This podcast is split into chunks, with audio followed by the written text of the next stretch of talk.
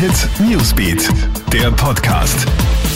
Hey, ich bin's, Jasmin Eder mit deinem Update für den Samstagvormittag. Jetzt ist jener Busfahrer verstorben, der in Frankreich von vier Fahrgästen brutal zusammengeschlagen wurde.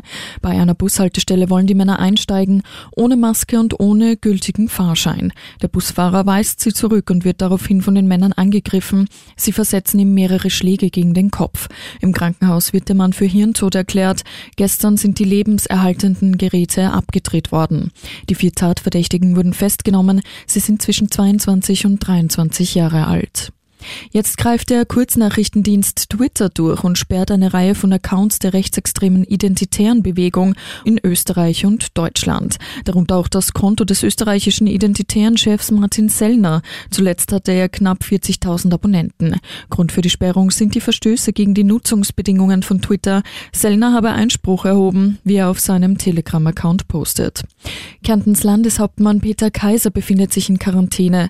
Er ist bei einer Dekretverleihung mit einer am Coronavirus erkrankten Frau in Kontakt gekommen. Ein erster Test verlief aber negativ. Der britische Premierminister Boris Johnson hat gestern angedeutet, die Maskenpflicht auszuweiten.